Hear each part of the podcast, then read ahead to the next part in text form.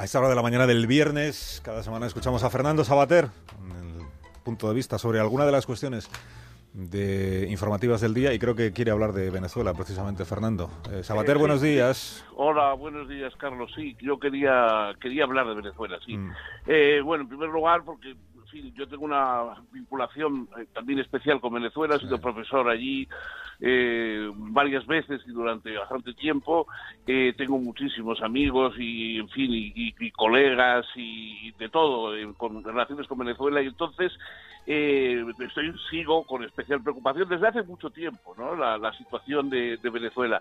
Pero mm, lo que, lo que me impresiona más es que ha pasado todo un día, 24 horas, sin que España haya tomado ninguna actitud ante el golpe de Estado que ha habido en, en Venezuela. Ante, ante el pisoteamiento, ya, por supuesto, venía haciéndose desde, desde antes de muchas maneras, encarcelamiento de opositores, en fin, se había maltratado todo lo que, incluso las apariencias de la democracia desde hace bastante tiempo. Pero es que ahora ya ha habido un golpe de Estado y el Estado español, que quiere tener una relación privilegiada, como es natural, con, con, con un país como Venezuela, lleno de españoles, y España también, con, con, tantos vínculos con Venezuela, no ha, to- no ha tomado absolutamente ninguna decisión, como si hubiera sido un golpe de Estado en Uzbekistán, una cosa que no tiene absolutamente nada que ver con nosotros.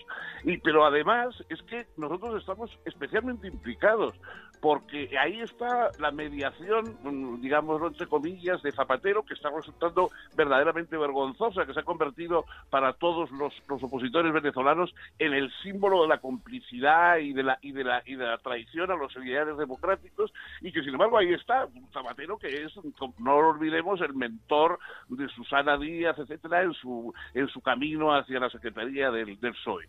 Pero además está ese un partido que ha sido eh, financiado, que ha apoyado, que han sido apologetas pagados del, del régimen chavista y de Maduro. Eh, entre nosotros, Podemos, que cuenta además con 5 millones de españoles que les votan y que por lo tanto parece que están de alguna manera también implicados en lo que está ocurriendo en Venezuela. Afortunadamente, eh, la Organización de Estados Americanos eh, ha reaccionado enseguida, Perú de una manera ejemplar, eh, la Organización de Estados Americanos tiene por fin un, un, un- un secretario democrático, Luis Almagro, que además es proactivo, no solamente proclama que él es demócrata, sino que hace cosas a favor de la democracia en América, pero verdaderamente el papel de España, eh, de este- del, del- gobierno, de, los, de los representantes políticos, está siendo auténticamente vergonzoso. O sea, el- la situación, el silencio eh, de España, yo creo que sinceramente es un silencio cómplice.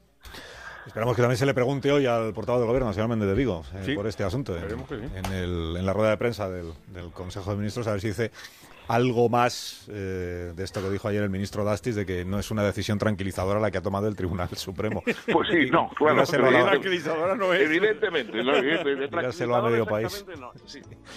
Eh, Fernando, que tengas un feliz fin de semana, cuídate mucho. Un abrazo. Gracias, Carlos, un abrazo. Hasta luego, adiós. Adiós.